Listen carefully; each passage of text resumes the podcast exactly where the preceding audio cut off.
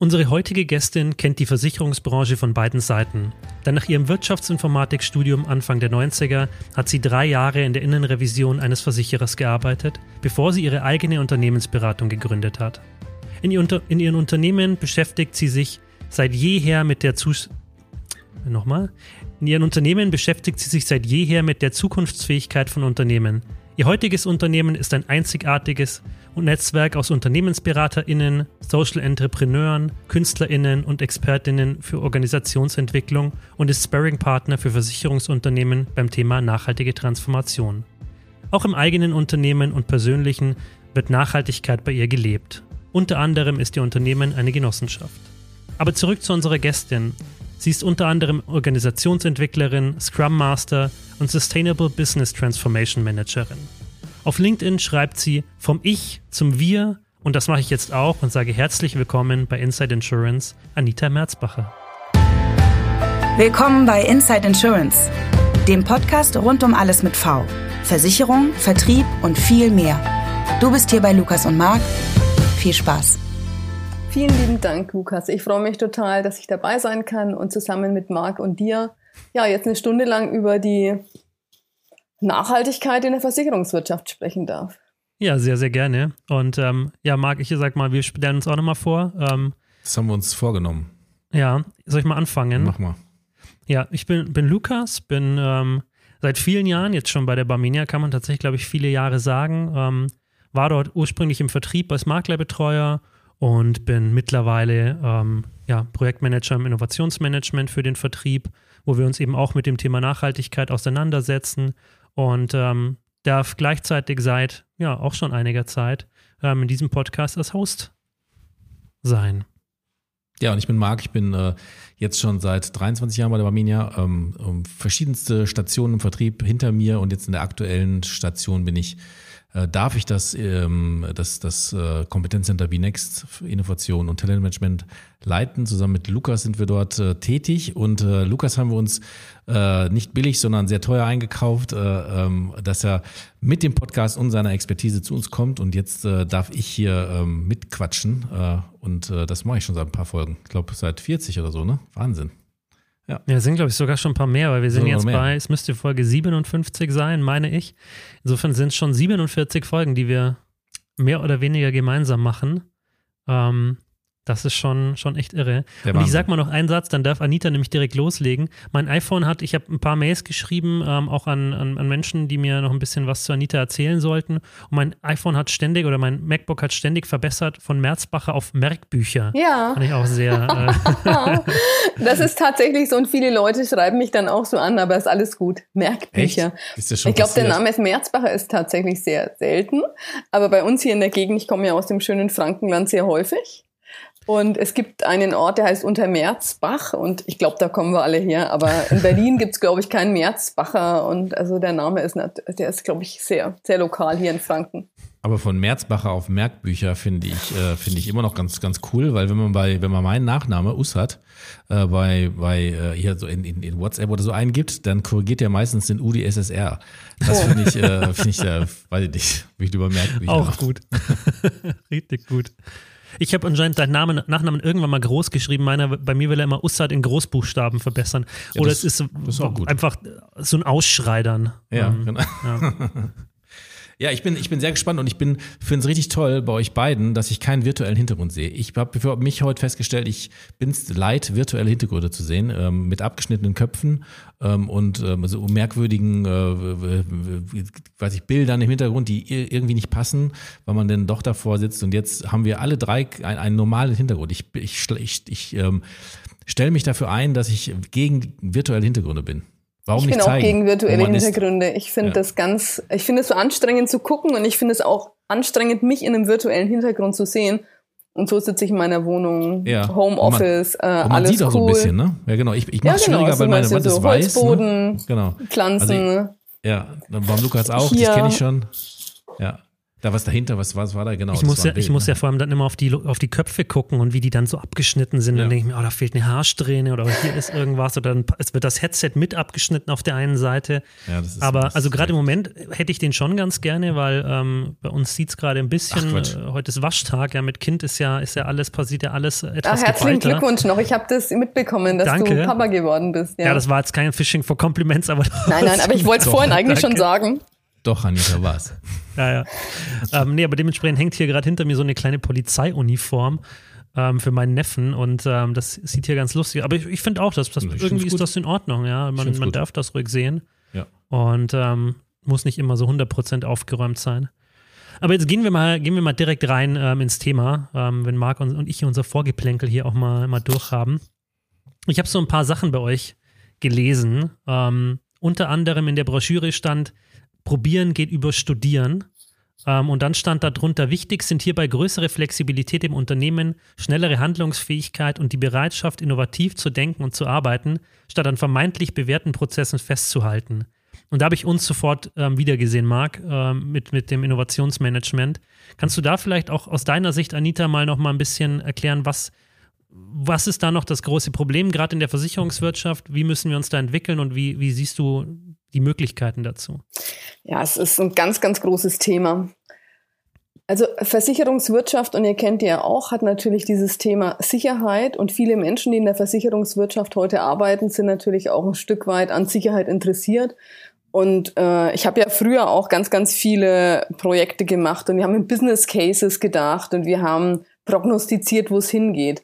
Und im Kontext Nachhaltigkeit ist das nicht mehr in der Form möglich. Also ich glaube, es ist total wichtig, um nachhaltige Lösungen zu schaffen, auch experimentierfreudig zu sein, auch Sachen ausprobieren zu dürfen, auch äh, eine Fehlerkultur von Anfang an einzupreisen und Dinge auszuprobieren, ohne zu wissen, was am Ende dabei rauskommt. Und das ist, glaube ich, das, was Innovation und Nachhaltigkeit auch zusammen haben, nämlich äh, den Mut, Dinge zu gehen, Dinge auszuprobieren, ohne den sicheren Erfolg schon zu kennen. Und, und äh, das ist total wichtig und natürlich ist das heute nicht so einfach, weil wir Management anders gelernt haben. Wir haben Management anders gelernt, wir haben Business Case Erstellung gelernt, wir haben Prognosen gelernt. Wir haben aber auch nie erfolgreiche Projekte gemacht, muss man ja auch sagen. Also äh, Projekte sind immer, immer außer, äh, also jetzt nicht nur in der Versicherungswirtschaft, sondern sonst auch Berliner Flughafen und und und. Projekte sind immer aus dem Ruder gelaufen, Projekte haben immer länger gebraucht, Projekte haben immer mehr Geld verbraucht und und und. Und deshalb so sage ich mal ein gewisses Vertrauen in die Dinge zu entwickeln, die man tut und ein Glauben, dass es geht. Und dann eben nicht diese ewig langen Zeitpläne, sondern wirklich eher agil, innovativ und nachhaltig zu agieren. Und das ist, glaube ich, was wie, wie Projekt haftes Arbeiten neu gedacht werden äh, muss, damit auch, sag ich mal, erfolgreiche äh, Arbeit funktioniert insgesamt. Und das ist jetzt gar nicht, das, das kann man jetzt in der äh, Produktentwicklung, in der Personalarbeit, das, das kann man durchs ganze Unternehmen ziehen. Und was auch sehr, sehr wichtig ist, neben, neben dem ganzen Thema äh, Machen ist auch Netzwerken. Also im Machen Netzwerken. Das ist, glaube ich, auch ganz wichtig. Also in der Versicherungswirtschaft arbeiten wir einerseits immer sehr nach Plan, aber andererseits auch sehr hierarchisch. Und die beiden Sachen zu durchbrechen, das ist, glaube ich, was, was ganz, ganz viel Erfolg in der Zukunft bringen kann, was aber ganz viel Mut und auch Veränderungsbereitschaft einfach braucht. Jetzt stelle ich mir direkt die Frage mal, ja. also das finde ich super, was du gesagt hast ähm, und, und, äh, kann das äh, auch wirklich, wirklich nur so unterstreichen, weil es spiegelt ja auch uns als, als, als, so, als kleine Innovationsklitsche, die wir dann halt sind, ähm, basiert ja unsere Arbeit genau darauf. Also das, was vieles von dem, was, was, was wir bis jetzt erschaffen haben, äh, inklusive dem Podcast, begann einfach ähm, mit, wir fangen da mal mit an und, und äh, fühlen halt irgendwie, dass das äh, gerade gut sein kann und äh, alle haben Bock und Spaß und dann geht's los. Und da hat es ja auch viel mit Korrekturen zwischendurch noch zu tun, ne? mit, äh, äh, mit, mit der Erkenntnis, ähm, da jetzt ist das der falsche Weg, wir gehen in, einen anderen Weg. Aber ich frage mich, warum ist es bis jetzt da immer noch so, ähm, dass es immer nur die Klitschen sind, die das dann irgendwie machen, die dann halt wirklich sehr viel für sehr viel Reibung sorgen. Wir haben letzt, aus dem letzten Podcast auch gelernt, dass Reibung wichtig ist ähm, für diesen Prozess, verstehe ich auch. Aber warum wird es immer noch so, warum ist die allgemeine Gesellschaft nicht sagen, aber warum wird es allgemein noch so klein gehalten? Warum leben wir immer noch von Planung, ähm, von, von, von Todplanen und dann mit der Erkenntnis, dass es am Ende doch nicht besser wird? Es hat ganz viel mit der Managementstruktur zu tun. Es hat ganz viel mit, äh, sag ich mal, äh, Festhalten am Status quo, an, an, an äh, jeder möchte möglichst Erfolg ja, äh, in einem gewissen Umfang definieren und festhalten können und Sicherheit. Und dieses Loslassen, ähm, das ist ein, ganz, ganz großes Thema. Also ich meine, ihr kennt auch die Signal Iduna, ein großer Versicherungskonzern, der sich in Richtung Agilisierung wirklich mächtige Ziele gesetzt hat. Und es ist für mich eines der äh, Häuser, die sehr, sehr äh, mutig da vorangegangen sind aber auch sehr viel Widerstände, klar. Also da, da, das braucht natürlich ein unglaubliches Durchhaltevermögen und auch eine, äh, eine unglaubliche Überzeugung, auch von oben, dass das gemacht werden muss und dass das der Weg in die Zukunft ist. Und, und dann dabei bleiben. Und ich glaube, die machen das jetzt, ich würde jetzt mal sagen, mindestens seit drei bis fünf Jahren und bleiben dabei und agilisieren den gesamten Konzern. Und das ist ein wahnsinniger Kraftakt. Aber ich glaube, da braucht es zur Überzeugung und auch Leute mitnehmen. Und ich kenne aber tatsächlich auch nicht so viele, die das in der in der Größe tatsächlich machen. Ich glaube, das hat wirklich was mit, mit kurzfristigem Erfolg zu tun, weil kurzfristiger Erfolg ist durch so ein riesen Change eben kaum möglich. Und dann braucht es manchmal einfach andere Laufzeiten. Ne? Also mein Ulrich Leitermann ist auch, sag ich mal, jemand, der sehr, äh, ich sag mal, ält, schon etwas älter ist, ich hoffe, er nimmt mir das nicht übel, etwas älter ist, aber so überzeugt ist, dass er, sage ich mal, am Ende seiner Karriere, ich glaube, er wird in der Versicherungswirtschaft nicht mehr äh, wechseln, aber der, der ist überzeugt davon und, und, und zieht es auch zum gewissen Stück weit durch.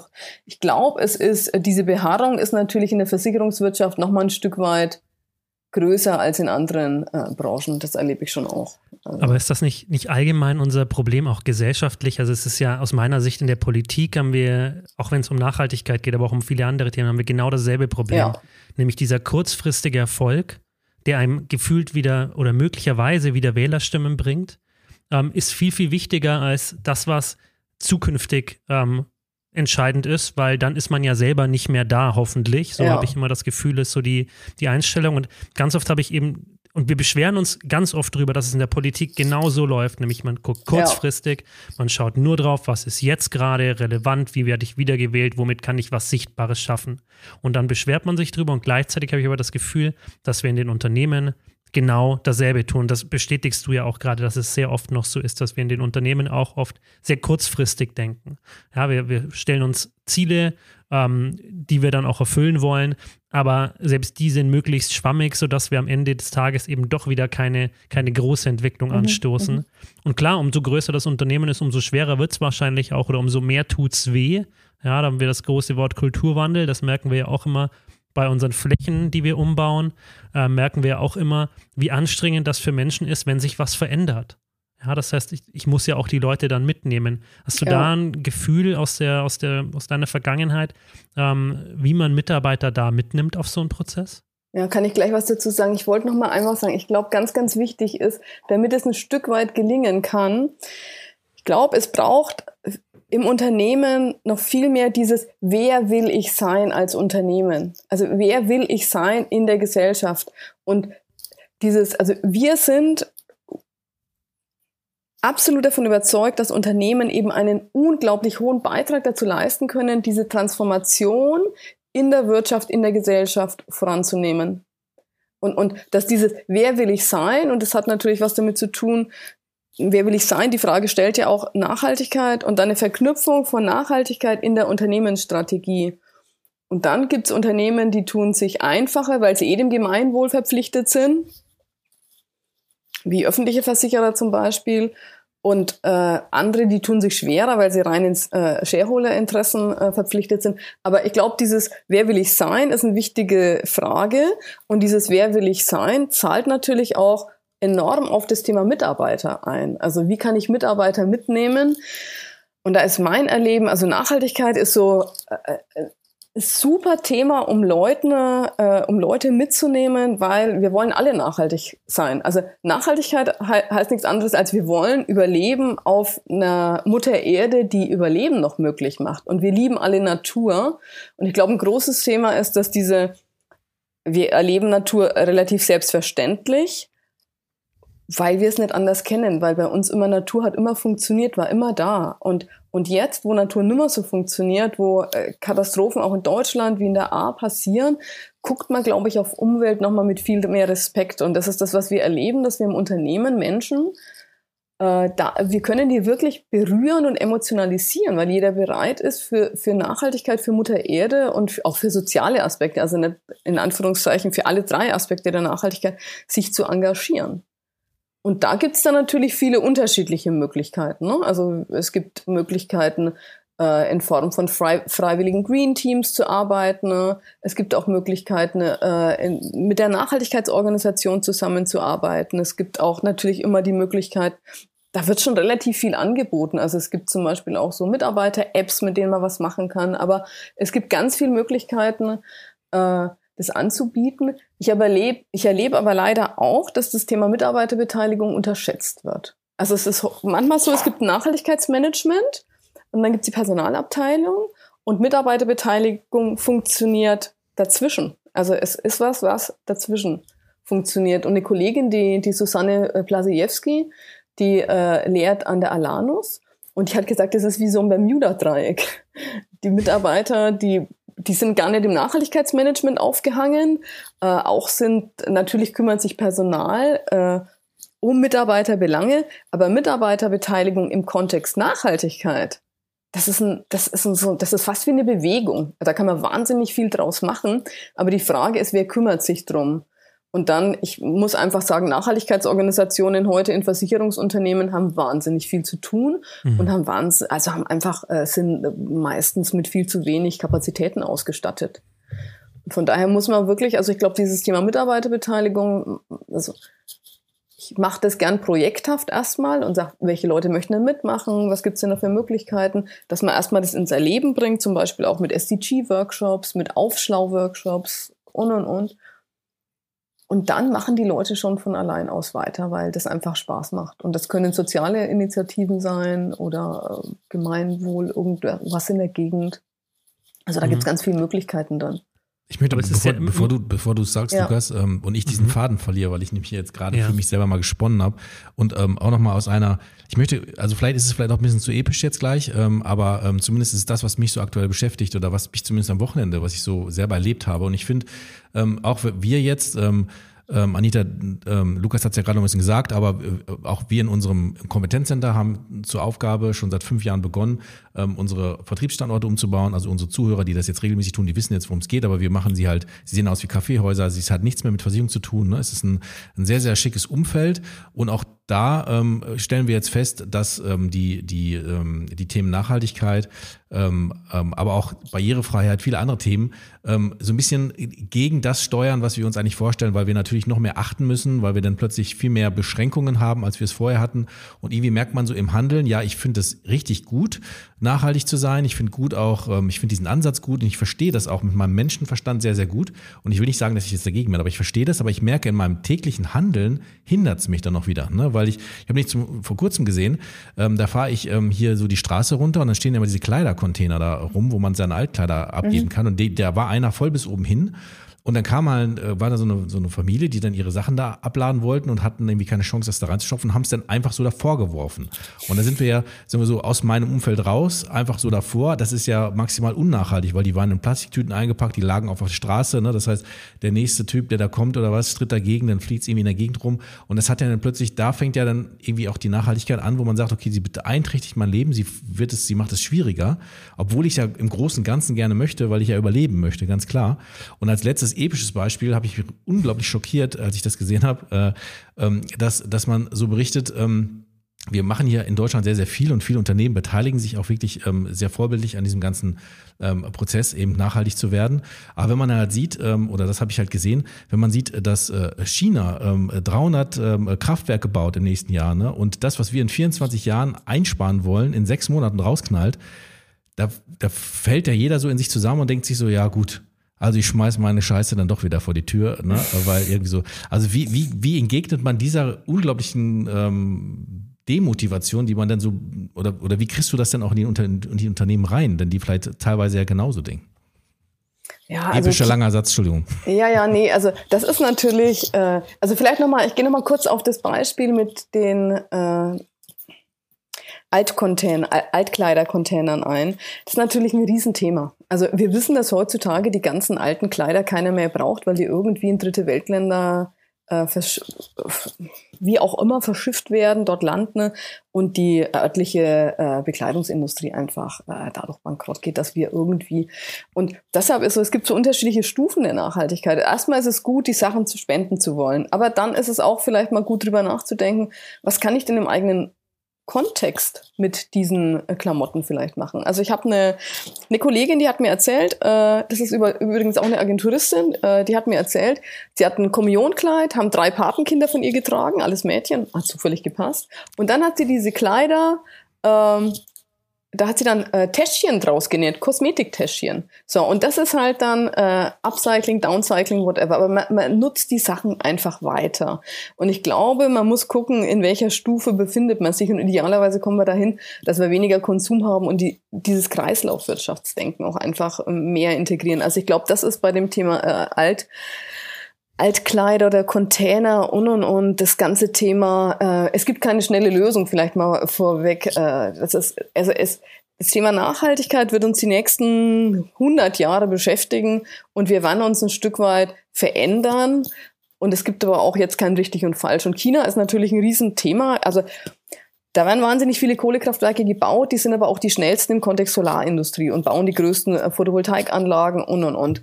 Also China wird uns in Richtung Innovation und Umwelttechnologie auch äh, weiter überholen. Die ganze Photovoltaikindustrie ist ja leider in den 80ern irgendwie aus Europa hat sich verabschiedet, weil die Förderung einfach äh, falsch gesteuert war.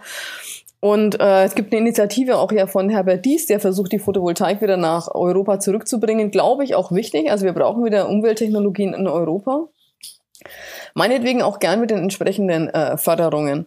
Ähm, bei China haben wir grundsätzlich das Problem, dass die selbst, wenn man jetzt auf den CO2-Fußabdruck von jetzt so eine, einem, einer chinesischen Person schaut, die sind gar nicht, die ist, ist gar nicht hoch. Was da ein Riesenproblem ist, dass wir die ganzen, äh, wir haben unser ganzes CO2 quasi nach China exportiert, weil wir dort produzieren lassen.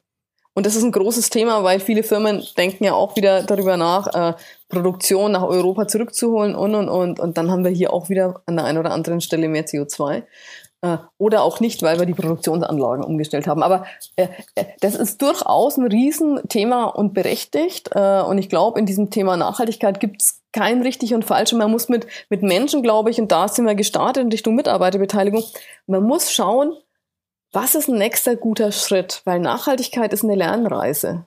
Und wenn jemand heute halt, äh, sage ich mal, sich überhaupt nicht mit dem Thema Nachhaltigkeit beschäftigt, ich würde immer versuchen, das zu machen, was am wenigsten Widerstand auslöst und erstmal nachhaltig, also es, eine nachhaltige Entwicklung findet dann sukzessive statt, weil man sich mit dem Thema beschäftigt und idealerweise aus der eigenen Person heraus. Also wir haben schöne Mitarbeiter äh, Veranstaltungen gemacht, wo wir in Oberhausen waren. Da gab es letztes, und ich glaube, die läuft auch noch. Es gibt eine schöne Ausstellung, die heißt das Unendliche äh, das endliche Paradies, wie heißt die jetzt nochmal? Also es geht um, um Mutter in Erde. Gasome in diesem Im Gasometer, Gasometer ne? genau. Ja, das ist super, da war ich auch schon, ja. ja genau, und das, da waren wir mit äh, jungen Führungskräften, haben da eine Riesenveranstaltung gemacht und haben einfach, sag ich mal, Führungen durch diese Ausstellung gemacht und haben danach mit den jungen Führungskräften darüber diskutiert, okay, und wie kann jetzt Nachhaltigkeit bei euch im Versicherungskonzern sich übersetzen und haben dann quasi über, was heißt nachhaltige Landwirtschaft, was heißt nachhaltige Mobilität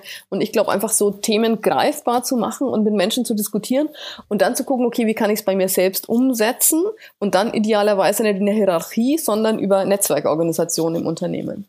Und das, das kann dann Kraft entwickeln, ja. Jetzt ich das zerbrechliche ähm, Paradies, jetzt ist mir es eingefallen, so, so heißt es. Ja, Entschuldigung, aber es ist eine ganz schöne Ausstellung, wer da noch nicht war. Also es ist unglaublich. Ich glaube, ich glaube, die ist aber schon vorbei. Ne? Also ja, glaub, die ja, die hatten die bis Januar, glaube ich, nochmal verlängert, aber ja. Ah, okay. Jetzt habe ich euch beiden ja ähm, lange nur zugehört, ähm, aber jetzt würde ich tatsächlich mal für mich aus dem, was ich jetzt gerade gehört habe, eine These aufstellen und eine Frage dann noch an dich stellen, Anita. Die These ist, ähm, das habe ich auch auf deiner, auf deinem LinkedIn-Profil stand, Nachhaltigkeit ist dein persönliches Why. Ja. Und ähm, da bin ich dann sofort wieder bei, bei Start with Why von Simon Sinek. So, das Warum ist das, das ist der Kern äh, des Ganzen. Und ich glaube, bei Nachhaltigkeit, das ist meine These, bei Nachhaltigkeit, aber auch bei allen anderen Themen im Unternehmen, ist es dafür zu sorgen, als Unternehmensleitung oder auch grundsätzlich, dass das Warum da ist, dass jeder weiß, warum tun wir etwas als Unternehmen. Und dann, glaube ich, ist auch die Bereitschaft, sich zu beteiligen und mitzumachen und die Veränderung mitzugehen, ähm, eine viel größere. Und meine Frage geht aber auf einen anderen Punkt. Ähm, es ging ja gerade um dieses Thema Kleider, ähm, Kleiderboxen, wo man eben Altkleider reintut ähm, was passiert mit dieser Altkleidung, braucht es das überhaupt, macht es nicht viel mehr Sinn, aus dieser Kleidung was anderes zu machen. Und wenn wir das jetzt auf unsere Branche adaptieren, sind wir ja sehr schnell bei diesem Thema, was ist denn eigentlich wirklich nachhaltig und was wird, wenn es blöd läuft, als Greenwashing ähm, am Ende tituliert. So, das ist ja auch ganz oft ein Hämmer, ähm, weil, weil die Leute Angst haben, wenn wir was tun, es könnte auch ähm, uns wieder auf die Füße fallen, weil wir noch gar nicht genau wissen, ist es wirklich nachhaltig. Und ähm, ein Beispiel, und ich hoffe, man nimmt mir das nicht übel, aber ähm, wir sprechen gerade relativ oft über das, über ein Siegel vom, vom BVK. Ich weiß nicht, ob dir das was sagt. Ja. Ähm, und wir sprechen ganz oft drüber, ist das wirklich ein, ein, Siegel, das man sich geben sollte, oder neigt man damit schon wieder fast dazu, Greenwashing zu betreiben, weil man keine ähm, Dinge erfüllen muss, sondern lediglich eine Nachhaltigkeitsberichterstattung ähm, mal machen muss. Wie nachhaltig man aber wirklich ist, steht außer Frage. Und deswegen wäre meine Frage, wie umgeht man sowas? Also wie sorgt man dafür, dass eben kein Greenwashing ist und dass man keine Angst mehr davon hat, ähm, dass es Greenwashing sein könnte? Also gefeit vor Greenwashing ist man nie, weil aus meiner Sicht heißt Greenwashing einfach, man berichtet zu gut über was, was man nicht erfüllt. Und, und äh, für mich ist es immer darüber kommunizieren, darüber berichten, äh, was man tatsächlich lebt, was heute schon gelebte Praxis ist. Das ist das eine. Und das andere ist aber auch, ähm, bewährte Siegel zu verwenden. Also ich glaube schon, dass es wichtig ist, äh, auch für eine Orientierung vom Verbraucher auf Sicht äh, an der einen oder anderen Stelle, die gibt es jetzt in der Versicherungswirtschaft noch nicht, aber durchaus zu sagen, was könnte denn ein gutes Siegel sein und was brauche ich, um ein gutes Siegel zu erstellen? Und da würde ich immer dann schon gucken, was fordert die Regulatorik? Also Regulatorik ist für mich immer das Mindestmaß. Das ist das absolute Mindestmaß. Und dann natürlich, ich bin auch ein großer Front, NGOs reinzuziehen. Also der WWF berät mittlerweile, Greenpeace ist äh, an der einen oder anderen Stelle dabei, durchaus mal mit kritischen Kollegen äh, die eigenen äh, die eigenen Aktivitäten einfach challengen lassen und, und, und, und sag ich mal, den Stakeholder-Kreis vielleicht etwas breiter machen und das auch austesten. Also nicht eine Aktion zu fahren und die dann gleich zu kommunizieren, sondern vielleicht mal zu diskutieren, in, in kleineren Kreisen, vielleicht mit den Mitarbeitern noch was zu diskutieren, vielleicht mit, mit äh, Investoren, keine Ahnung, was, äh, Außendienst, Vertrieb, Dinge zu diskutieren, bevor man in die breite Kommunikation geht. Also ich glaube, man muss Kommunikation grundsätzlich äh, anders denken. Ich glaube, beim Thema Greenwashing würde ich mir gar nicht so viel Sorgen machen, weil ich die, die Versicherer sind ja alle unterwegs mit dem Thema Nachhaltigkeit. Also ich glaube wirklich, da gibt's ja auch vom GDV eine ganz breite Offensive mit dem Positionierungspapier. Alles sind beim Thema Own Operations dabei. Dann ist immer die, so die Frage, also was heißt Nachhaltigkeit in der Versicherungswirtschaft? Also jeder macht Own Operations, jeder macht Kapitalanlage. Bei Produktentwicklung wird es schon dünner. Und dann gibt es ja die schönen Worte wie äh, Impact Investing und Impact Underwriting. Da wird es dann auch schon dünner. Also da, aber, aber grundsätzlich glaube ich, dass die Versicherungswirtschaft unterwegs ist und, und da, ja, also ich, ich aus meiner Sicht ist es total wichtig zu sagen, okay, was ist mein Ambitionsniveau, woran orientiere ich mich, welchen Siegel, welche Siegel will ich erfüllen? Und da einfach immer mit kritischen mit kritischen Stakeholdern von außen mal drüber diskutieren lassen. Ich würde jetzt sogar die, die These gerade von Lukas gleich nochmal so ein bisschen schärfer untermalen. Wenn man jetzt, und damit möchte ich auch niemandem was unterstellen, aber wenn man jetzt wirklich sagt, ähm, ähm, also ist, man kann sich ja wirklich mit Nachhaltigkeit beschäftigen und da wäre nachher auch mal meine Frage, wie wäre denn aus deiner Sicht, Anita, so eine nachhaltige ja. Agentur mal, ne, für, für die ja. Leute, die wirklich so aus der Praxis kommen. Aber wenn ich jetzt mal so ganz knallharter Kaufmann bin ähm, und würde sagen, so, ähm, das ist gerade so ein absolutes Trendthema. Wenn ich da nicht mitmache, dann, äh, dann, äh, dann geht mir vielleicht auch Publikum verloren. Also brauche ich vielleicht irgendwie ganz schnell mal irgendwie was, was ich mir irgendwie drauf labeln kann, damit ich irgendwie noch mit dabei bin, aber mich nicht so sehr in meinem Handeln einschränkt. Ne? Ähm, das heißt, mhm. ähm, ist das, ähm, also wie würde man sowas umgehen? Weil das, das, das, das ist ja, also meines Erachtens ist manches, bei manchen, also sehr oft auch, ich mache da einfach mal mit so einfach wie es geht. Am liebsten ja, es ist furchtbar nichts, unseriös. Mm, es ist ja. furchtbar unseriös. Also ich sag mal, ich nehme immer ganz gern Anleihe in der Lebensmittelindustrie. Die sind ja ein Stück weit weiter, was so das Thema äh, ja also Nachhaltigkeit und und äh, auch Siegel betrifft. Und da gibt's auch einen unglaublichen Siegelwald. Und natürlich kann man alles behaupten. Aber da haben sich auch, wenn man, wenn man wirklich biologisch einkaufen will, dann hat sich Demeter durchgesetzt ich glaube auch, es, also was da momentan läuft mit Siegeln und so, ist aus meiner Sicht unseriös. Und da, mhm. die Verbraucher wissen es noch nicht. Und deshalb finde ich es noch schlimmer. Der Verbraucher wird vielleicht, wenn da jetzt einer was hinpappt und das heißt dann irgendwie, ich bin nachhaltig, weil, dann wird der erstmal denken, ah, super, ist mir auch ein wichtiges Thema. Und das ist aber dann wirklich die Schwierigkeit, der Verbraucher muss sich informieren was heißt das denn, was hast du gemacht? Und deshalb ist es total wichtig, wir brauchen mündige Verbraucher im Kontext Nachhaltigkeit. Was heißt denn das eigentlich? Was heißt denn klimaneutral? Was heißt denn, und deshalb ist Nachhaltigkeit natürlich ein unglaublich großes Lernfeld. Also ich bin da also ich bin froh, dass die Schulen, glaube ich, mittlerweile weiter sind. Also zu meiner Zeit war das kein Thema. Ich habe mich dann, ich bin irgendwann zu Greenpeace und habe wahnsinnig viel gelernt über Wasser, über CO2, über Umweltflüchtlinge. Aber ich glaube, es ist ein Thema, wo man einfach wahnsinnig viel lernen muss und als Konsument sich aufschlauen. Und es hat, ist ja auch, also wenn man jetzt die Lebensmittelindustrie anguckt, äh, jetzt haben wir Hafermilch, jetzt haben wir Sojamilch und und und und irgendwann wird es keine Hafer und keine Sojamilch mehr geben, sondern es wird irgendwelche keine Ahnung, es wird irgendwelche äh, Kugeln geben, die schmeiße ich mir daheim irgendwo rein und dann mache ich Wasser und dann haben wir auch keine Verpackung mehr. Also ich glaube da unbedingt an Innovation. Vegans hat es heute erst gepostet. Also von daher, es wird, es wird sich weiterentwickeln. Und vor zehn Jahren hätte niemand gedacht, dass es die, die, äh, die Akzeptanz in Richtung dieser unterschiedlichen Milchsorten so weit ist. Also von daher ja, glaube ich auch, also äh, mir hat mal jemand gesagt, die Lebensmittelindustrie läuft den anderen Industrien mindestens sechs Jahre voraus.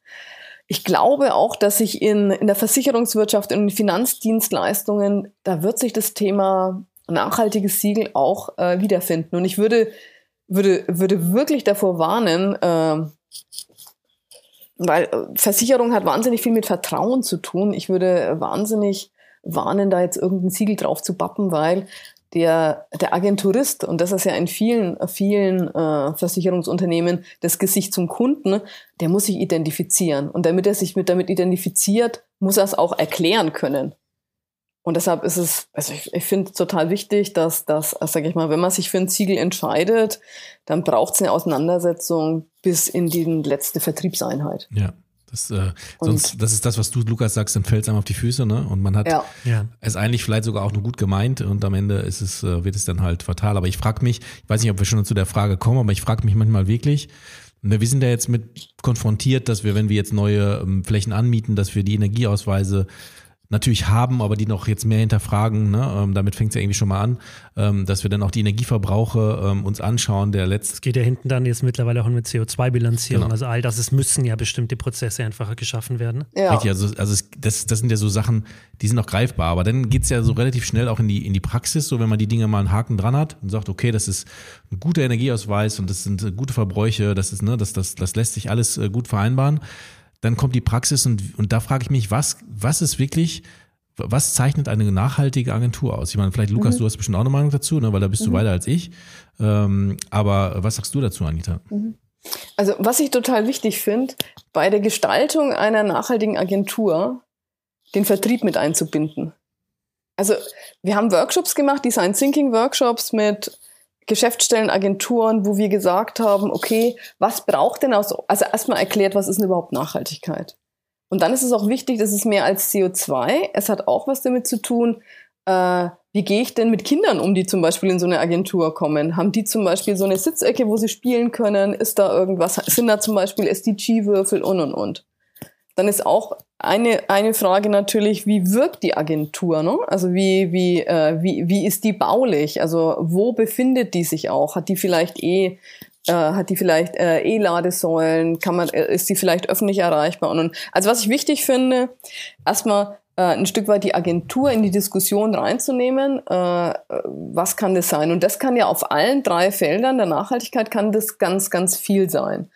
Und dann finde ich aber auch, also dann, dann macht man Workshops und dann ist es wichtig, dass es eine Idee auch im Zusammenspiel mit der Zentrale gibt, also mit dem zentralen Vertrieb, äh, wie wollen wir in unsere in Richtung unserer Kunden wirken. Und das würde ich immer pilotieren. Ich würde nie ein Gesamtrollout machen, sondern ich würde immer anfangen äh, mit den Engagierten und äh, Agenturen, die Lust auf Nachhaltigkeit haben. Ich glaube, das kann man nicht überstülpen. Und es gibt immer keine Ahnung, ein Drittel, ein Drittel, ein Drittel, äh, ein Drittel hat Bock drauf, ein Drittel weiß nicht so und die anderen denken sich, naja, also jetzt gerade nicht mein Thema, aber man sollte immer mit denen anfangen, die Lust haben. Und meine, meine Erfahrung ist auch, da kommen super Ideen. Also wir hatten teilweise Ideen, wo, wo schon das Thema, ach, lass uns da mal irgendwie äh, so ein, so ein, in, in so einem, in einem, in einem Ort äh, lass uns da mal überlegen, ob wir nicht alte Gerätschaften sammeln und die dann wieder reparieren lassen und so eine, so eine äh, Kundenwerkstatt machen. Also gab es ganz äh, tolle Ideen und äh, natürlich ähm, es braucht auch das Produkt. Also es braucht auch die, es braucht die Agentur, aber natürlich braucht es auch das Beratungsprodukt. Aber bevor ein Kunden Berater, ein Vertriebler das Thema beraten kann, muss er sich selbst ja mal mit dem Thema auseinandergesetzt haben. Was ist denn überhaupt? Und das sind die Schulungen. Es gab jetzt viele Schulungen auch. Es gibt ja auch die Beratungspflicht und, und, und. Aber da glaube ich, dass es total wichtig ist, äh, da braucht es eine Intrinsik und da braucht es Lust drauf und da braucht es eine Überzeugung und eine Auseinandersetzung mit dem Thema. Und es wird auch kommen. Also es gab ja auch eine Untersuchung, äh, dass das nicht wirklich gut beraten wird und und und, dass da zu wenig Ansprache erfolgt. Ich glaube, das wird alles kommen. Ich glaube, das wird vom Kunden gefordert werden. Ich glaube, die Vertriebler werden das Thema immer mehr annehmen. Äh, das ist ein Stück weit eine Frage der Zeit. Aber ich glaube, es braucht unterschiedliche Unterstützungspunkte. Einerseits aus der Zentrale, also dass es auch gefördert wird. Nachhaltigkeit muss auch ein Stück weit aus meiner Sicht verzielt werden. Dann noch ein entsprechendes Produktangebot, also das, die Produkte, äh, sag ich mal, in, im, im Kontext äh, Lebensversicherung ist man da ja schon weit, aber äh, wie sieht Nachhaltigkeit in der Sachversicherung aus? Wie sieht Nachhaltigkeit in der Schadenbearbeitung aus? Also das muss sich ja eigentlich als Thema immer durchziehen. Und damit sich's durchzieht, muss der Vertriebler auch irgendwie so die Chance haben, dass es in seinem Arbeitsalltag einfach immer mehr um sich greift.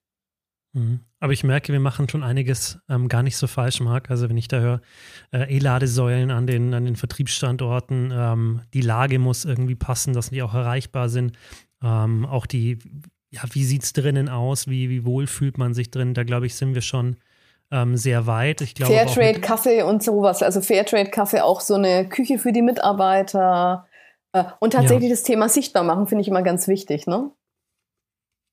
Da sind wir tatsächlich an vielen Punkten dran. Wir haben ja, also man muss ja sagen, wir haben ja erst bei Menia eine Nachhaltigkeitsstrategie. Es ist ja nicht so, dass es die nicht schon gäbe, aber wir haben gesagt, wir wollen die für den Vertrieb halt nochmal nachschärfen. Wir wollen da nochmal ähm, ja, strategische Punkte für den Vertrieb aufnehmen und eben auch einzelne Projekte ähm, für den Vertrieb im Nachhaltigkeitsbereich machen. Und ähm, deswegen finde ich das sehr, sehr spannend, weil da einige Punkte dabei sind, die wir auch gerade schon angehen. Ähm, und wir uns ja auf die Fahne geschrieben haben, wir wollen kein grüner Versicherer sein, sondern wir wollen eben einfach nachhaltig Dinge vorleben. Ähm, das finde ich auch richtig so. Und ähm, ja, finde ich einfach gut, dass ich da, dass ich da schon vieles höre, wo wir gerade, wo wir gerade auch dran sind als Unternehmen. Ähm, Aber was mir gerade klar wird, ist, dass es, glaube ich, also das sind ja viele logische Sachen. Auch eine E-Ladesäule an, einer, ähm, an so einem Vertriebszentrum, so nennen wir das, ne, ähm, äh, da zu installieren, das ist, finde ich, richtig toll und ähm, ähm, zeigt es ja auch nach außen, dass da, dass da auch umgedacht wird, dass man sich dafür auch, dass man dafür auch investiert, um sowas zu haben.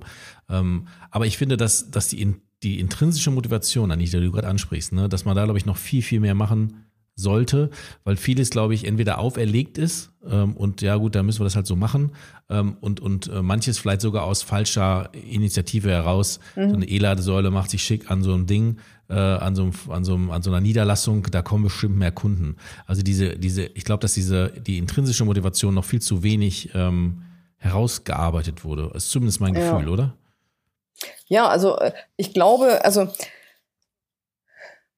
es braucht am Anfang immer sowas wie ein Status quo. Und also ich glaube, man muss den Leuten erstmal äh, sagen, was ist denn überhaupt Nachhaltigkeit? Und dann mit denen so eine Art Self-Check machen. Wo stehe ich denn eigentlich? Und dann ist es halt so die Frage, wo stehe ich denn in meinen ganzen, und, und das ist natürlich unterschiedlich. Eine Agentur ist ja viel kleiner als so ein Konzern. Und da stelle ich natürlich auch ganz andere Fragen. Aber äh, das Spektrum aufzumachen, was nachhaltig was nachhaltig ist. Haben meine Leute eine Mittagspause? Biete ich Fahrräder an? Keine Ahnung, gibt ja ganz viel. Also erstmal begreiflich, was, was nachhaltig ist und dann wird ja, äh, sag ich mal, da rauskommen, dass die Agenturen machen normalerweise schon total viel. Und dann aber zu gucken, äh, wo stehe ich vielleicht auch mit meinen CO2-Verbräuchen und dann zusammen in Reduktion nachdenken. Und dann entwickelt es, glaube ich, Kraft, weil dann nimmt man es ja in die eigenen Hände. Dann kann ich sagen, ah ja klar, habe ich vielleicht die Möglichkeit, eine Photovoltaikanlage auf das Dach zu machen? Kann ich mit meinem Vermieter sprechen? Gehört mir das Ding vielleicht selbst? Was, was habe ich noch für Möglichkeiten? Habe ich Möglichkeiten, über Mobilität nachzudenken? Wir haben Agenturisten, die fahren äh, im Sommer zum Rad, äh, mit dem Rad zum Kunden. Also toll, also überhaupt kein Thema. Hätten wir denen gar nicht zugemutet, machen die total gern. Also wenn mal klar ist, wie viel ähm, CO2 auch in der Mobilität liegt, auch das Thema IT, Green IT, brauche ich jedes Jahr ein neues Handy oder mache ich es halt nur alle fünf, ist doch egal. Oder auch ja, Zusammenarbeit mit, kann ich die Handys irgendwo hingeben mit Kindergärten, Schulen, sozial, das wird ja häufig schon gemacht. Aber man kann ja dann diese ganzen Elemente, äh, die, die so eine CO2-Messung mit sich bringt, kann man ja dann quasi runterdeklinieren und überlegen, wo kann ich denn reduzieren? Und das ist, finde ich, so, und da würde ich immer die Agenturen selbst mit einbinden, weil die sind ja die Hebel. Und äh, aus meiner Sicht kann, hat das quasi so eine, so eine ganz, ganz schöne Motivation und eine, ähm, ja, so eine Ermächtigung äh, in dem Thema, was, was allen wichtig ist. Und, und dann hat man auch schöne Stories zu erzählen, weil äh, wenn die Photovoltaikanlage am Dach ist, wenn davor eine E-Ladesäule steht, wenn davor Fahrräder stehen, wenn die Kollegen mit dem Fahrrad durchs Dorf fahren oder durch die Stadt oder E-Roller oder oder. Aber da gibt's ganz viele Möglichkeiten, ja. Ich glaube, die, die intrinsische Motivation entsteht aber dann, wenn man drüber spricht und mit den Leuten Workshops macht, die einbindet und die ernst nimmt in dem, was sie wollen. Weil ich glaube, das ist so das Wichtigste. Und dann wird so jede Agentur äh, ja ihren eigenen Weg gehen. Es gibt bestimmt Standardunterstützung aus der Zentrale, aber es, es gibt, glaube ich, auch da ist ganz, sein. ganz wichtig, dass jeder so seinen eigenen Weg in Richtung Nachhaltigkeit ja. gehen darf. Mhm. Ich habe jetzt mal so, so am Ende landen wir. Oh, Entschuldigung, Lukas. Ja, am Ende landen wir irgendwie immer wieder beim, beim Warum, finde ich. Ja. Also es geht immer wieder dieses, eben diese intrinsische Motivation. Warum mache ich das? Warum, warum ist es für mich ein relevantes Thema, die Nachhaltigkeit? Und ähm, ich glaube, wir gehen da auch schon in unterschiedliche Wege. Wenn wir jetzt zum Beispiel schauen, wir haben ein, gerade ein äh, Projekt, wo wir uns überlegen, wie kann man eine Vertriebsfläche oder beziehungsweise ein ganzes ähm, nicht nur die Fläche an sich, sondern das ganze Team so ein bisschen nachhaltiger gestalten mit unterschiedlichen ähm, Themen. Da ist das Thema, ich weiß nicht, ob das was sagt, Ikigai auch, auch mhm. eins, das, das gerade eine Rolle dabei spielt, gerade an diesem Standort. Aber das ist eben jetzt erstmal per se für diesen, für dieses Team. Und das sehe ich auch so. Es muss jedes Team für sich die Punkte entwickeln, warum sie es machen und wie sie es dann auch am Ende des Tages umsetzen wollen und auch umsetzen können. Also ich glaube, nicht jedes Thema ist überall ähm, möglich. Absolut. Ja das gerade Fahrradfahren zum Beispiel ist natürlich in jeder, jeder Stadt theoretisch möglich, aber in Berlin von den Entfernungen vielleicht ein bisschen schwieriger als jetzt beispielsweise in Münster. Ja, ähm, deswegen glaube ich, spielen da unterschiedliche Punkte eine Rolle, aber wir sind auch immer wieder, das ist ja das, was ich am Anfang gesagt habe, dieses Ich zum Wir. Also ich glaube, auch das spielt eine große Rolle, dass es eben nicht nur rein um meine Interessen geht, sondern eben darum geht, wie kann man gemeinschaftlich ähm, was erreichen. Und das ist nicht nur bei der Nachhaltigkeit so, sondern ich glaube, das ist grundsätzlich im Vertrieb so. Gemeinsam ähm, ist man am Ende des Tages immer erfolgreicher. Und das ist was, ähm, und dann beende ich meinen Monolog auch wieder, was ich in der Versicherungsbranche feststelle, dass das ähm, sich positiv entwickelt, nämlich weg von diesem sehr ähm, eigenbrötlerischen, jeder macht so sein Ding, wieder mehr hin zu einem gemeinsamen. Wir, man tauscht sich aus, man ähm, geht gegebenenfalls sogar Kooperationen ein. Ähm, und ich glaube, das ist auch was, was zur Nachhaltigkeit dann letzten Endes am Ende helfen kann. ich will gar nicht so einen Monolog jetzt starten, aber ich, was mich interessieren würde, Anita, ist, ähm, jetzt merke ich, mit welcher Begeisterung du auch dran bist, ne? also das, äh, wie, wie, du, wie du das auch so aus dir heraus erzählst. Jetzt kommst du aus einer Innenrevision, ne? Eines, mhm. das habe ich richtig verstanden, ne? So, wie, wie, wie kommt man, wie kommst du denn zu deiner intrinsischen Motivation aus der Innenrevision quasi dann aus einem Versicherungskonzern mit Sicherheit, ne, ähm, und äh, da kann man ja auch sein Leben verbringen, wenn man will, ne, dann eben doch rauszugehen und eine Unternehmensberatung zu haben und vor allen Dingen, wie kommt die intrinsische Motivation zu sagen, ja, und dann nehme ich jetzt auch Nachhaltigkeit als Schwerpunkt äh, meines, äh, meines Tun und Handelns. Wie, wie kommt das zustande? Was, hast, was ist da passiert bei dir? Ja, also äh, was gut war, die, intrinsisch, äh, die, die interne Revision war vom Selbstverständnis her eine interne Beratung bei der Hook. Okay. Ich war bei der Hook und das hat mir also sehr nicht gut eine Kontroll. Äh, nein, nein, nein. Und wir haben wirklich und das war wirklich, äh, äh, wir haben quasi äh, Projekte begleitet und Abteilungen begleitet, Dinge besser zu machen. Und dieses Dinge besser zu machen, das ist was, was mir einfach äh, Spaß macht. Also ich arbeite gerne nach vorne hin. Ich habe aber damals auch schon äh, immer mich sehr stark für Umweltschutz und Tierschutz. Also ich komme eigentlich aus dem Tierschutz. Also ich, äh, ich bin schon viele, viele Jahre äh, Vegetarier, auch Veganer. Also mir ist das ganze Thema so einen schönen Spruch von Fanta 4, ich esse meine Freundin nicht, das entspricht mir im, im Tierschutz. Also so. Und ich habe dann früh, äh, also das heißt früh, so zwischen 20 und 25, habe ich mich stark für Greenpeace engagiert. Äh, bin äh, da Ansprechpartner für Bamberg gewesen, hier so meiner äh, Heimatstadt. Und das hat mich sehr geprägt. Ich habe nie mehr bessere Leute in meinem Leben kennengelernt. Das war ganz toll. Ich war dann auch vier Wochen mal in Hamburg, habe damit gearbeitet. Mich hat es sehr begeistert, wie intrinsisch diese Leute quasi sich für das Thema Umwelt begeistern und auch sehr diszipliniert immer waren. Das hat mich immer sehr beeindruckt. Also ich, ich komme tatsächlich äh, eher so aus dieser ja, äh, Umweltgeschichte, habe dann ja bei Wirtschaftsinformatik auch studiert und habe Beratung gemacht, habe immer so Zukunftsfähigkeit beraten, hatte diese, diese, diesen Kontext zur Nachhaltigkeit ein Stück weit verloren. Das habe ich immer in meiner Freizeit irgendwie gemacht, aber tatsächlich äh, äh in meinem Berufsleben nicht und habe dann mit 50, wie so oft, ne, also mit 50, was will ich denn jetzt wirklich? Was ist denn mein persönliches Why? Was will ich denn jetzt wirklich? Wofür will ich die nächsten 20 äh, äh, Arbeitslebensjahre noch investieren? Und habe dann über die Gründung eines äh, Startups, ähm, ging auch um Plant-Based, dann den Business-Teil und kam darüber dann in die Nachhaltigkeit und habe darüber dann mit Freunden, anderen Beratern Juno Aino gegründet. Also ich kam tatsächlich über mein persönliches Why dann auch zu Juno Aino. Und ja, und konnte da, und das, das finde ich total wichtig, da kann ich was, was ich gut kann, nämlich beraten. Das habe ich ja sehr, sehr viele Jahre gemacht, auch Versicherungswirtschaft, mit dem, was mir ein Herzensanliegen ist, Nachhaltigkeit gut verbinden.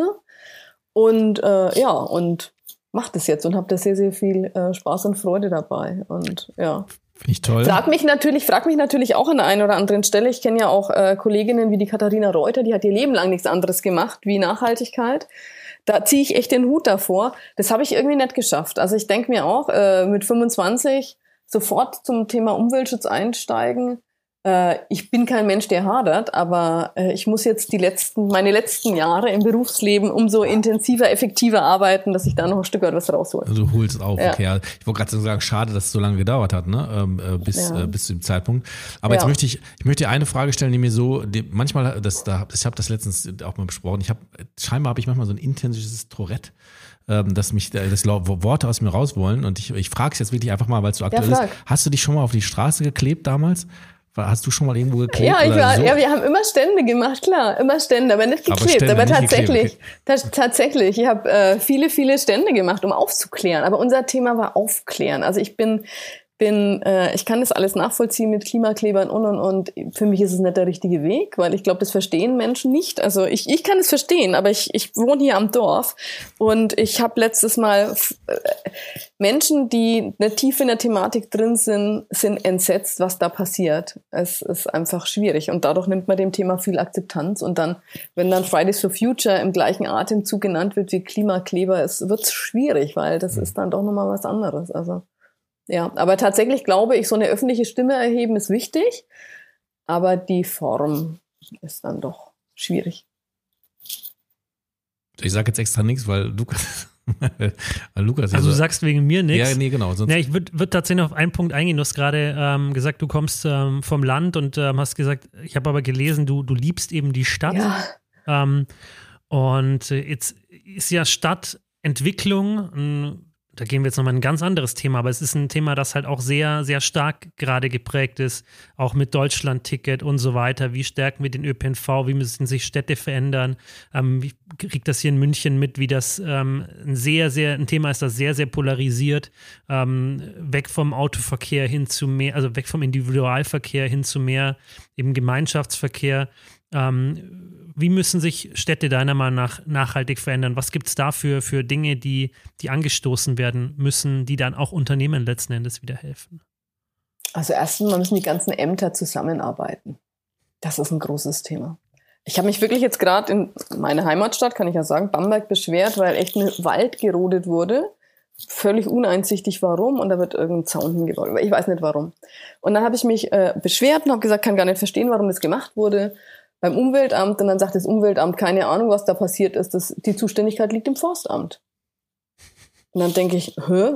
Kann ich jetzt nicht nachvollziehen, weil das ist, also wenn ich eine Anfrage kriege und äh, dann würde ich den besorgten Bürger auch mal ernst nehmen und sagen, hey, haben wir da tatsächlich Bäume, große Bäume gerodet, während wir andererseits äh, mit einer telefonischen Aktion im Radio darauf auffordern, ähm, äh, Bäume zu pflanzen. Also es gibt eine Baumpflanzaktion und es gibt eine Aktion, äh, dass Bäume gerodet werden. So und es liegt passiert alles in einem Zuständigkeitsbereich. Ich glaube, ein großes Thema sind einfach, dass Verwaltungen besser miteinander arbeiten sollten. Und dann ist natürlich Stadtplanung ein Riesenthema. Es, es, es, ähm, es gibt aktuell aus meiner Sicht wenig wirklich gute Konzepte. Also das, ich glaube, dass es mehr, ich glaube, dass es mehr Netzwerkarbeit geben muss zwischen innovativen Mobilitäts-Startups und Städten. Ich weiß, dass da schon viel, viel passiert, aber ich, ich sehe nichts wirklich, dass ich, also ich habe jetzt äh, in Deutschland keine gute Umsetzung gesehen. In Holland gibt's einiges. Ich hab, war in Paris letztes Jahr.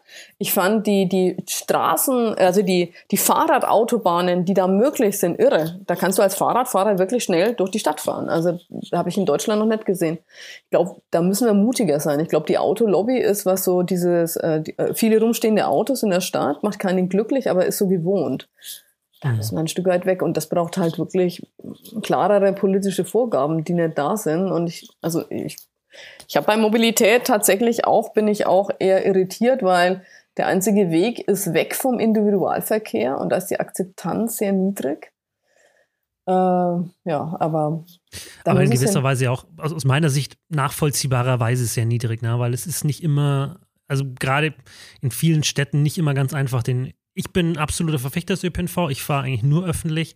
Aber ich, ich, kann auch verstehen, wenn man sagt, das ist mir einfach, die Zeit habe ich nicht. Also gerade wenn man vom Land kommt. Es braucht ja, was also dazwischen. Ne? Es, es, braucht was zwischen im ÖPNV und Individualverkehr. Mhm. Ich weiß nicht, ob es kleine Busse genau. sind, die immer fahren. Oder es ja. braucht äh, neuere Konzepte und die können auch pro Stadt unterschiedlich sein. Ne? Also ich glaube, das braucht einfach, äh, man muss mal was ausprobieren. Also hier am Dorf gibt's ja auch so Konzepte, so dass man, dass man äh, an Bänken vorbeifährt, um dann Leute einfach mitzunehmen, damit die, wenn gerade kein Zug fährt, also das funktioniert auch noch nicht immer, aber das sind so erste Ideen, äh, wo man auch Gemeinschaft, also ich glaube, es muss irgendwas sein, was über Netzwerk funktioniert, dass Menschen auch sich gegenseitig helfen wollen und, und äh, innovativere Konzepte und es braucht einfach auch kürzere Planungszyklen. Also ich glaube, man kann mhm. nicht mehr eine, eine, eine Stadt planen, wie man es noch vor zehn Jahren geplant hat, sondern man muss mal Dinge ausprobieren, funktioniert das?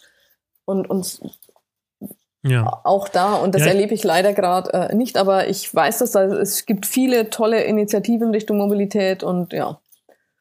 Genau, Sie nehmen zum Beispiel gerade eine Mobilitätsstudie der, ja. der Tour München teil, ähm, wo eben genau das versucht wird zu gucken, wie, wie bewegen sich Menschen denn innerhalb des städtischen Raums, aber auch des ländlichen Raums und wie kann man das in der Zukunft entwickeln. Was ich aber jetzt feststelle, ich würde das jetzt einfach mal zusammenfassen aus unserem bisherigen Gespräch, weil wir doch schon ähm, in der Zeit sind. Also was wir brauchen, ist zum einen eine gewisse Agilität, ja, in den Unternehmen, ähm, eine Bereitschaft, ein, ein Warum letzten Endes brauchen wir. Ähm, und wir müssen es dann einfach ausprobieren. Ja, ich würde, würde sagen, das mal ganz ähm, in der Kürze zusammengefasst sind so die aus meiner Sicht relevanten Punkte, die ich jetzt gelernt habe, was wir, was, was wir ändern müssen, um nachhaltiger zu werden. Und ähm, würde damit tatsächlich schon in unsere Schlussfragen ähm, überleiten und ähm, ja, mit denen einfach mal starten. Was ich auch nochmal wichtig, darf ich, darf ich noch mhm. eins vergessen, was ich total ja, wichtig finde, Nachhaltigkeit ist eine Einladung, sich anzufassen, emotional zu werden, äh, über Dinge zu sprechen, die es man sonst nicht macht vielleicht. Weil also es hat ganz viel mit einfach äh, uns als Menschen zu tun. Und das ist, glaube ich, eine Riesenchance, weil äh, das hattest du vorhin auch gefragt, warum ist das so ein gutes Thema eigentlich auch für die Mitarbeiter? Weil man auf den Wesenskern kommt. Und, und, und das ist, glaube ich, total wichtig auch. Also dieses authentisch sein, anfassen, äh, miteinander Dinge machen.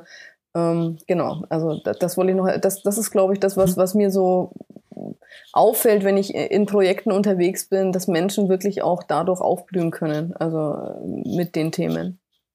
Und ich füge noch eins hinzu, ähm, das ist jetzt vielleicht ein bisschen flacher als so das tiefsinnigere, weil, weil ich habe mir letztens auch mal so überlegt, bin, bin äh, noch viel unterwegs im Individualverkehr, also fahre auch sehr viel ähm, und dadurch ähm, äh, viel im Auto und das halt auch schon immer. Und ich habe ich hab, ich hab mal irgendwann mal eins beobachtet, früher, also ich bin jetzt auch schon äh, ich sage mal 43, aber ich bin glaube ich schon 44, also zumindest mal bewege ich mich in dieser Range, ähm, auch schon jetzt einige Jahre so miterleben dürfen. Und früher war es wirklich so, dass ich festgestellt habe, dass ähm, wenn du Auto gefahren bist, auf der Autobahn oder auf Landstraße irgendwo, dass ganz viel Müll immer auch aus dem Autofenstern flog. Ne? Ähm, also, dass alle möglichen Leute sich sofort ihren Müll aus dem Auto erledigt haben. Und das merke ich, ist gar nicht mehr. Ne? Und ähm, da gibt es, glaube ich, auch ähm, so eine, genauso wie es jetzt auch mit dem Rauchen und Nichtrauchen ist, äh, wo es vorher einfach so ganz normal war und mittlerweile hat sich so eine, so eine innere Haltung ähm, ähm, äh, stabilisiert, dass man sagt, okay, nee, natürlich ist das nicht normal, jetzt überall zu rauchen und natürlich ist nicht normal, alles aus dem Fenster zu schmeißen. Und ich glaube, wenn, wenn wir das, wenn das noch mehr passiert, von, ne, dass, dass man einfach so innerlich fühlt, nee, das, mhm. das ist, fühlt sich gerade nicht gut an, meine Matratze vor die Tür zu schmeißen. Ähm, egal, ob mich das jetzt äh, hier in, in, der Wohnung befreit, weil sie raus muss.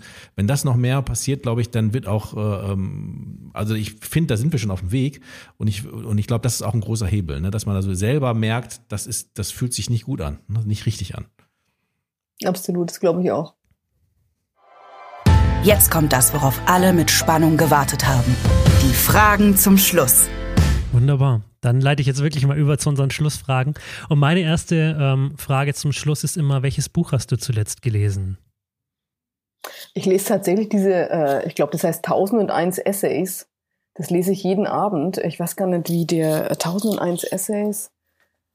Und das habe ich heute Morgen erst gelesen und dann stand da, äh, äh also ich nehme das als Impuls in den Tag, um ähm, um was zum Nachdenken zu haben. Und es war so Dinge, die du tun solltest, wenn du ein sozial kompatibler Mensch bist. Und was mich total überzeugt hat, war, sag nie, der andere hat Unrecht, weil der andere hat immer recht. Also es ist ein ganz tolles Buch, kann ich empfehlen. Ist äh, Breest heißt, glaube ich, die, äh, die Schriftstellerin. Also mir gefällt das und ich bin jemand, der eher äh, und ich lese Franken-Krimi zurzeit auch von Helmut vorn dran. Das muss natürlich auch sein, um die regionale Krimi-Autorenschaft zu, zu stützen. Also das ist auch schön.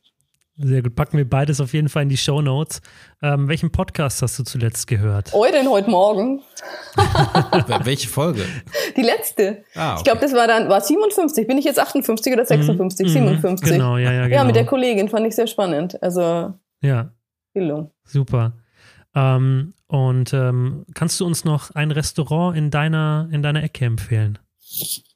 Ja, es gibt wirklich ein ganz, ganz wunderschönes Lokal. Ich bin ja in Bam, also es heißt Henry und ich komme aus Bamberg und das ist ähm, Bamberg ist der Weltkulturerbestadt und es ist äh, sehr schön äh, mitten in der Regnitz gebaut. Es gibt wundervolles veganes Essen und es gibt auch es gibt auch Steaks. Aber äh, genau, also von daher es ist wirklich ein sehr sehr schönes Lokal mitten in Bamberg, was ich sehr gerne empfehle.